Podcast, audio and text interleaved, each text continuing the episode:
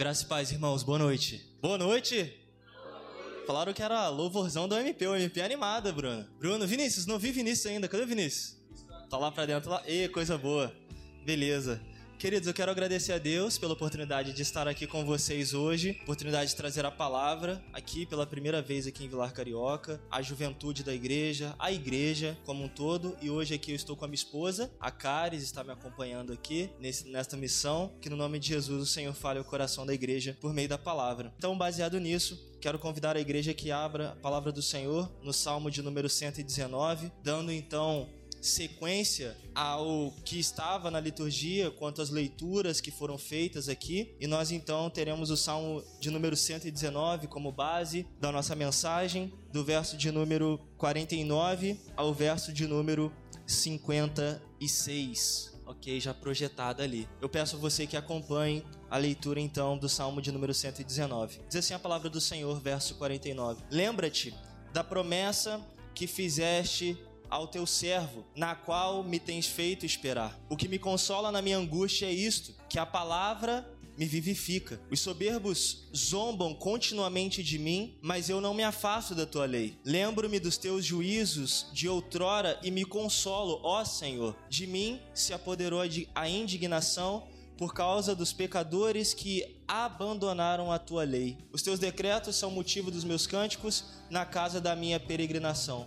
Lembro-me, Senhor, do teu nome durante a noite e observo a tua lei. Isto é assim comigo, porque guardo os teus preceitos. Irmãos, quando eu recebi a missão de trazer a mensagem aqui a vocês, e quando a missão foi sobre o Salmo de número 119, eu comecei a pensar sobre o poder que tem a palavra de Deus e quando o autor aqui, o salmista, ele começa então a encontrar na palavra a fonte de nutrição para a sua vida. E hoje eu gostaria de falar sobre isso com vocês. O quanto o poder da palavra de Deus, ela é uma fonte de nutrição ou ela é nutritiva para a nossa jornada, para a nossa existência, visto que nós estamos vivendo num tempo onde muitos estão cuidando mais do corpo. Se olharmos um pouquinho mais para trás, geração ali, década de 80, década de 90, nós vamos ver pessoas que não tinham tantos cuidados assim. Ora, por conta da informação e ora também porque buscavam viver a vida como os artistas. E, por exemplo, eu não sou dessa época, com certeza o Igor é. 90? 80, Igor, 80, né? 80, 80. Eu sou 95, né? Então, na, na, década de 80 e 90, por exemplo, era muito comum você ver é, comerciais, por exemplo, bebida alcoólica, você ainda vê, mas muito na questão do cigarro. Então, artistas tinham aquele modelo de vida e, consequentemente, as pessoas também tinham esse modelo de vida. Então, não se buscava, por exemplo, uma vida balanceada, uma vida equilibrada diante da corrida existencial que eu e você vivemos. E nesse sentido, hoje, né, em contrapartida daquele tempo, nós vemos uma sociedade que está se cuidando um pouco mais. E aí, por conta da informação, porque muitos também querem viver um pouco mais, e aí pessoas estão buscando então uma alimentação mais equilibrada, pessoas estão buscando a questão da academia, estão cuidando mais, buscando um tempo mais de silêncio.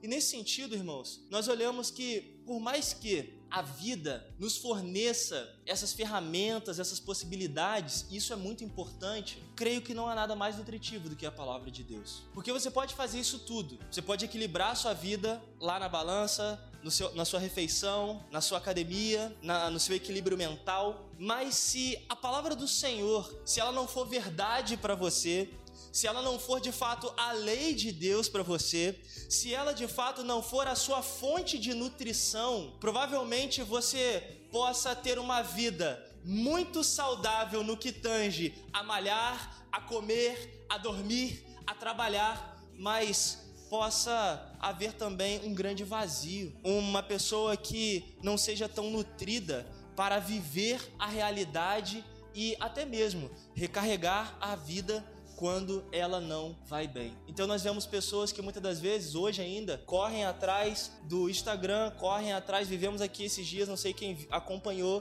um influencer que se matou, mulher ou homem, não me lembro agora, mas foi uma pessoa do mundo digital que se suicidou por viver aquele mundo digital, viver tanta pressão, viver tanta ideia das propagandas, de parcerias, mas que no final não tinha, obviamente, a palavra de Deus como a sua fonte de nutrição e veio então a dar cabo da sua vida. Mas a grande questão, irmãos, é que, por que, pastor? A palavra de Deus, ela é essa necessidade para as nossas vidas. Porque, queridos, nós estamos vivendo tempos difíceis. Estamos vivendo a guerra ainda da Ucrânia, dias de luto, vivendo dias lá em Israel com a Palestina, dias complicados, vivendo dias difíceis também no que tange o nosso cenário político, vivendo dias complicados no que tange o nosso cenário da Zona Oeste, vivendo dias difíceis, irmãos, na questão da vida. A todo tempo nós estamos buscando respostas, buscando encontrar o alento, o conforto e a paz, mas nada comparado à palavra de Deus pode nos dar essa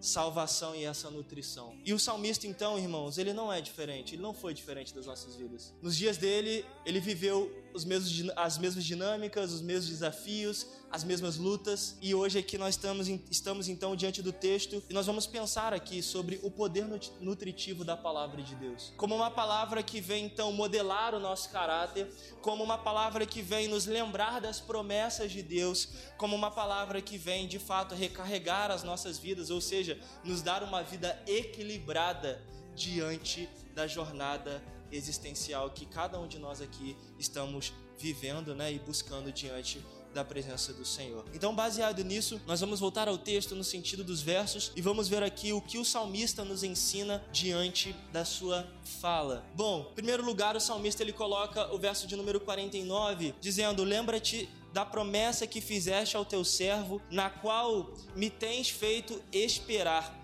Primeira coisa que o salmista lembra diante da sua existência são das promessas de Deus. Por quê? Porque a lei de Deus era o centro da caminhada do salmista. Ou seja, o salmista ele não enxergava uma vida sem a palavra de Deus. E isso implicava diretamente em reconhecer que por ter aliança com Deus e viver a palavra de Deus, as promessas de Deus acompanhariam os seus dias. Traduzindo, se não tivermos a palavra de Deus como centro da nossa vida, não viveremos as promessas de Deus. Sejam elas promessas de salvação, sejam elas promessas até mesmo materiais, sejam elas a promessa de que Deus estaria conosco até a consumação dos séculos. Então, o que nós vemos diante do nosso tempo, de, olhando para o tempo do salmista, é que hoje nós as pessoas estão buscando uma vida ao bel prazer. Literalmente aqui, né, uma expressão que é muito comum do Rio, a bambu, bem à vontade, bem espaçada,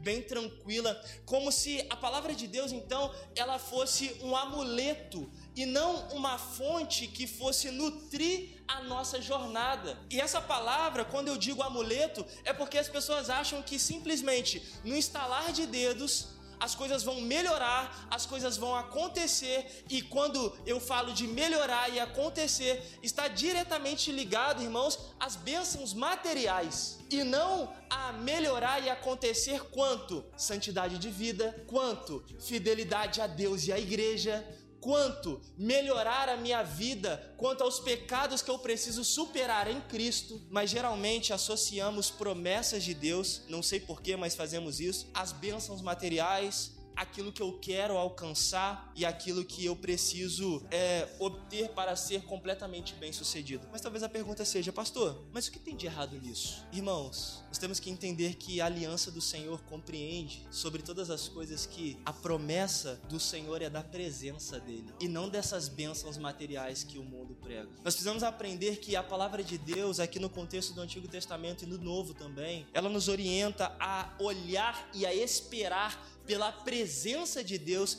e como decorrência da presença de Deus, nós sim teremos vestes, teremos uma família da fé, teremos um pastor, teremos uma igreja, teremos a vida em Jesus. Mas isso é um desafio, irmãos, porque hoje aqui eu pergunto sobre quais promessas você está desenvolvendo na sua jornada. A promessa de que tudo vai bem porque você está na igreja? A promessa de que tudo vai bem porque aceitamos Cristo? Nós temos que começar a olhar para as promessas de Deus com mais sinceridade de coração. E é isso que o salmista ele faz no verso de número 49. Lembra-te da promessa que fizeste ao teu servo, na qual tem me feito esperar. O salmista espera pela presença de Deus, não pelas bênçãos de Deus. Ele espera pela intimidade com Deus e não simplesmente por aquilo que Deus pode dar. Então, o poder nutritivo da palavra hoje nos orienta a esperarmos pelo Senhor e não pelas coisas que o Senhor pode nos dar. Isso é um confronto, mas isso é uma verdade, mas que o nosso coração então esteja pronto para esperar pelo Senhor em nome de Jesus. A segunda coisa que esse texto nos ensina, irmãos, a primeira pelas promessas e a presença de Deus, a segunda então pelo consolo na angústia. A palavra do Senhor no verso 50 vai dizer que o que me consola na, na minha angústia é isso, que a tua palavra me vivifica. E é muito interessante o quanto a palavra do Senhor de fato ela é fonte, o quanto a palavra do Senhor ela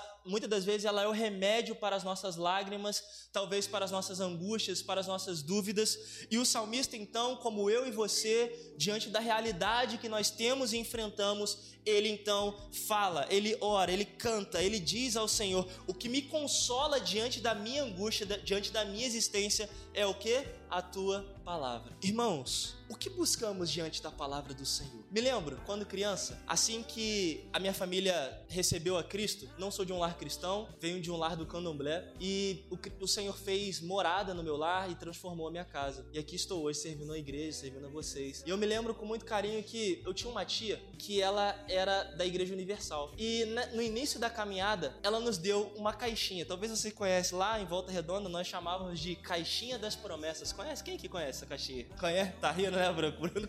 Já leu, né, Bruno? Muito bom.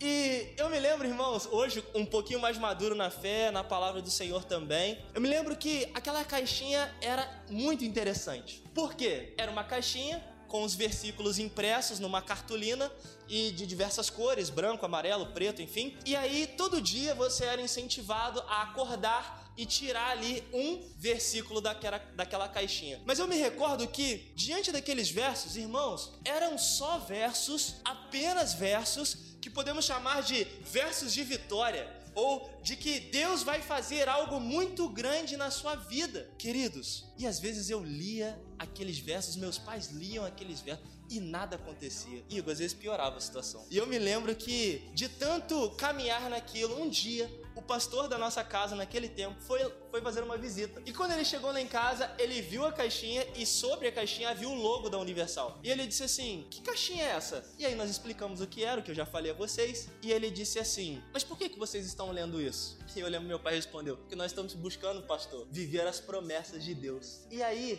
e ele falou assim: Que tipo de promessa? As bênçãos de Deus. Irmãos, e eu lembro que aquele dia o pastor abriu a Bíblia e falou assim: É bênção de Deus também viver a rota da cruz. A rota da cruz é uma marca distintiva daquele que é verdadeiramente discípulo de Jesus. E eu fui entender então o que era a rota da cruz e volto para o Salmo de número 119.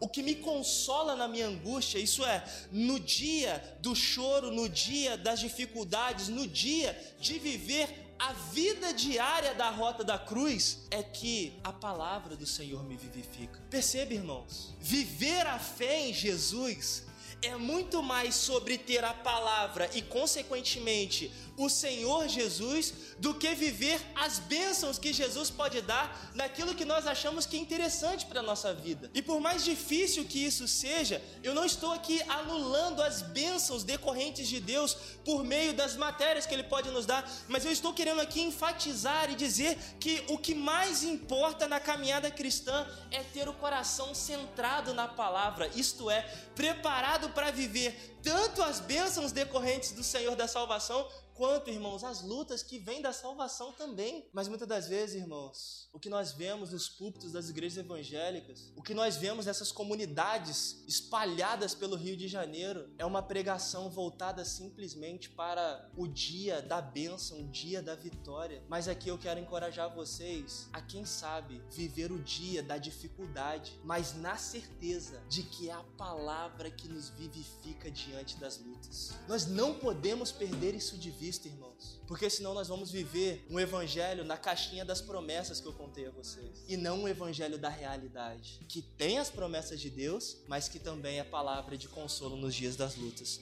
Então, qual tem sido a sua fonte de consolo nos dias das lutas? Eu espero que, te, que seja a palavra do Senhor. Seguindo um pouco mais, a palavra do Senhor é nutritiva ao nosso coração, porque nos dias das, das adversidades nós não nos afastamos dela. O salmista ele vai dizer no verso 51 e 52: Os soberbos zombam continuamente de mim, mas eu não me afasto da sua lei. Lembro-me dos teus juízos de outrora e me consolo, ó Senhor. Portanto, voltando até um pouco ao ponto anterior, não são as lutas que vão distanciar o servo de Deus da rota da cruz, muito pelo contrário. As provas de Deus são necessárias, são urgentes para modelar o nosso caráter e elas vão de encontro à nossa jornada, porque nós precisamos delas. Sabe para quê? Para modelar a nossa vida, irmão, porque senão fica muito fácil. Nos esquecemos muitas das vezes ou tão pouco pregado o Cristo da cruz, o Cristo do desafio, o Cristo das lutas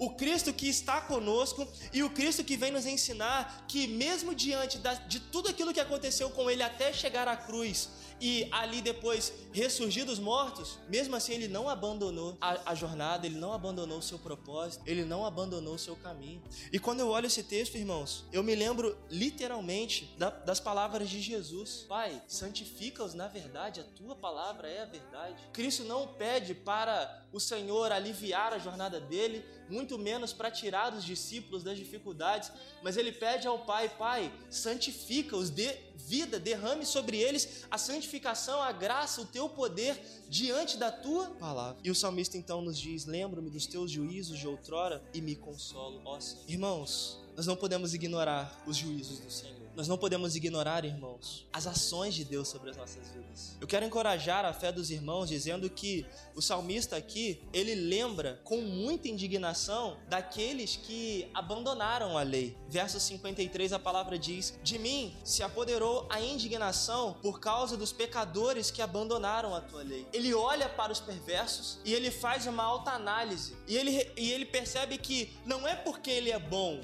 não é porque ele é perfeito, não é porque ele pode todas as coisas, mas porque é o Senhor que o aperfeiçoa na palavra. Ele coloca então a ideia de que os juízos de Deus, eles são perfeitos, mas os soberbos, eles são passageiros.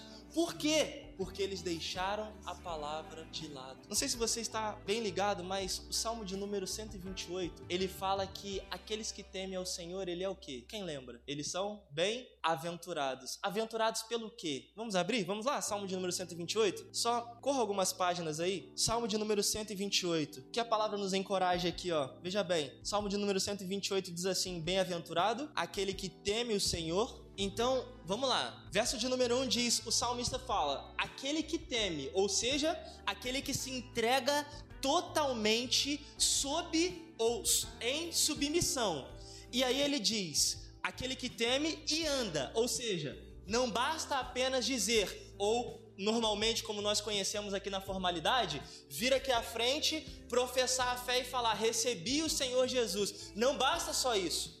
O texto diz mais: e aquele também que anda, ou seja, é aquele que vive nos caminhos de Deus. E o salmista completa dizendo: Você comerá do fruto do seu trabalho, feliz será e tudo te irá bem, ou tudo irá bem com você. Perceba, irmãos, há condições, há premissas há um pretexto para que nós sejamos então felizes diante do Senhor. E a palavra então nos encoraja a olharmos para a necessidade de temermos a Deus, ou seja, vivermos na aliança com Deus, desfrutarmos da presença de Deus, termos compromisso com Deus. E nesse sentido, voltando para o Salmo de número 119, o salmista ele coloca: "Nos juízos eu tenho consolo, porque os soberbos, eles abandonaram. A minha versão diz: os pecadores, eles abandonaram a lei de Deus. Então perceba, qual é o contraste daquele que tem a lei do Senhor e daquele que não tem a lei do Senhor? O que tem a lei do Senhor, ele tem a fonte de nutrição e essa fonte é o Senhor. E aquele que não tem a lei do Senhor, está desnutrido. Ele vai passar, ele vai perecer. Ele, os seus sonhos, os seus projetos, a sua vida. Portanto, o salmista aqui, ele vem nos chamar a atenção, irmãos, para a necessidade de vivermos do Senhor. Porque sem o Senhor, irmãos, nós passaremos, mas com o Senhor nós viveremos. E a nossa caminhada, ela é longa. A nossa jornada, ela tem um início, ela tem um meio, ela terá um fim. E para tal é necessário ter, ser, estar nutrido, ter a nutrição que vem de Deus. E essa nutrição está na palavra. Caminhando, irmãos, para o final. O verso de número 54, 55 e 56 nos diz assim: Os teus decretos são motivo dos meus cânticos na casa da minha peregrinação. Lembro-me, Senhor, do teu nome durante a noite e observo a tua lei. Isto é assim comigo, porque guardo os teus preceitos. Então, o salmista, ele vem colocar do Senhor toda a sua vontade. E ele diz então que os decretos do Senhor, ou seja, a vontade de Deus para a vida dele, é motivo de cântico, é motivo de alegria. E é muito interessante. Perceba, o salmista, ele fala no texto, eu pergunto à igreja, ele fala aqui no texto que os decretos, apenas os bons decretos de Deus ou apenas os maus decretos? Sim ou não? Não, né? Ele fala que os decretos de Deus são motivos de cântico. Ou seja, que tipo de decreto? Todo tipo de, de, de decreto. Sejam aqueles que clamamos a Deus e Ele, diante do seu amor e da sua misericórdia, nos responde, e assim nós abrimos aquele sorriso e diz: Louvado seja Deus. Obrigado, Senhor, pelo livramento. Obrigado, Senhor, pela porta de emprego. Obrigado, Pai, pela alegria do meu lar. Obrigado, Senhor, por mais um mês de dispensa farta. Obrigado pela comida da minha mesa, ou seja, até mesmo pelo luto, talvez pelas perdas, talvez porque perdi o emprego, porque perdi um ente, porque fui reconduzido. Irmãos, Hoje, o que eu estou tentando ensinar a vocês é que a vontade do Senhor, seja ela agradável ou não aos nossos olhos, são perfeitas.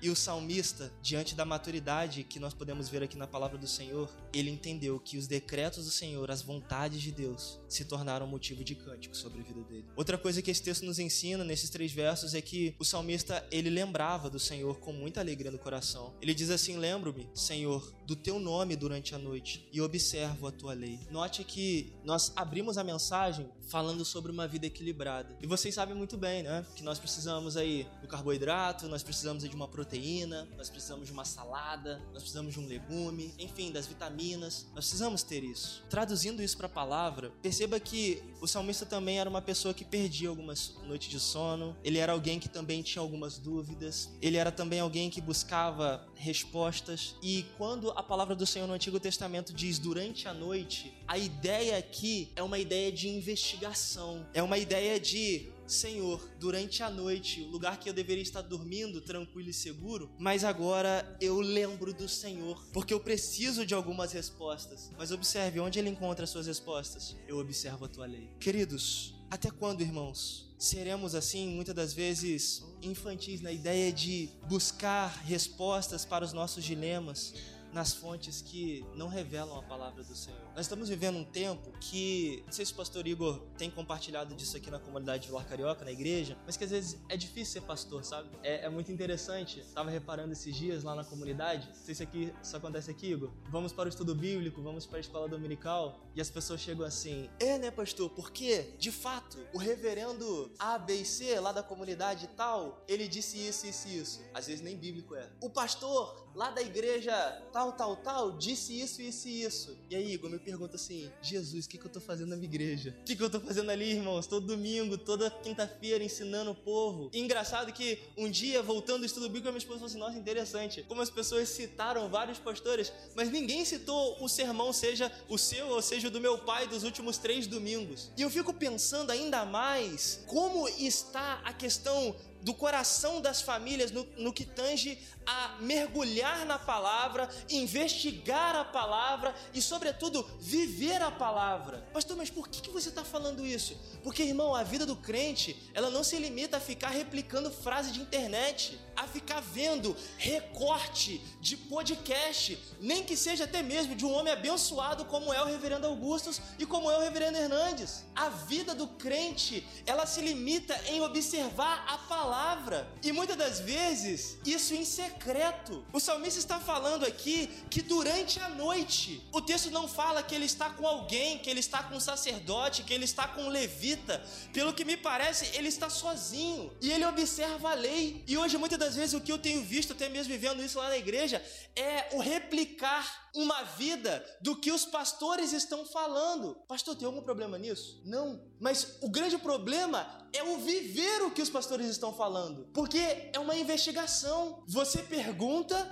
você investiga e você vive, você responde. Portanto, irmãos, o poder nutritivo da palavra de Deus, ele tem sentido quando de fato entendemos essa ideia da autoanálise, de buscar na palavra, por meio da palavra, o que? A presença de Deus. Então não é sobre apenas ficar replicando, às vezes não é também sobre ficar compartilhando frases de efeito, não é sobre isso, mas durante as noites, durante as manhãs, durante as tardes, investigar a palavra do Senhor. E ele encerra então a sua fala dizendo: Isto é assim comigo, porque guardo os teus preceitos. Então ele começa falando das promessas no verso 49 e encerra falando que diante de tudo isso, ele guarda os preceitos do Senhor. Portanto, se nós queremos uma vida saudável, uma vida em dia com o Senhor, nós temos que receber a nutrição da palavra de Deus. Perceba que de, entre todos os versos, o salmista ele vem citando a palavra de Deus. Ele coloca a lei do Senhor. Ele coloca como prioridade a presença do Senhor por meio da lei. Então que seja esse então, meus irmãos, o nosso desejo, o nosso interesse, ser nutrido pela palavra de Deus. Buscar não apenas, ah, me permito a palavra aqui, o fast food da fé, aquela coisa que eu vou ali no YouTube rapidinho, aquela coisa que eu entro ali no Instagram e vejo aquela postagem é, impactante, aquela palavra maravilhosa, mas que seja talvez a nossa ida à escola dominical para recolher um pouco do pastor Igor da palavra de Deus. Que seja a nossa ida à reunião de oração para orar, chorar com os que choram, celebrar com os que celebram e retornar aos nossos lares. Que seja também a nossa ida ao estudo bíblico durante a semana para receber mais uma porção da palavra e por fim então entregarmos ao Senhor o nosso domingo, vivermos em família, repartirmos o pão e a palavra de Deus também. Que Deus então nos abençoe e que o poder nutritivo da palavra possa permear a igreja de Vilar Carioca, os jovens dessa comunidade, que o nome do Senhor seja conhecido por meio de vocês aqui neste lugar. Em nome de Jesus. Amém. Obrigado aqui pela oportunidade.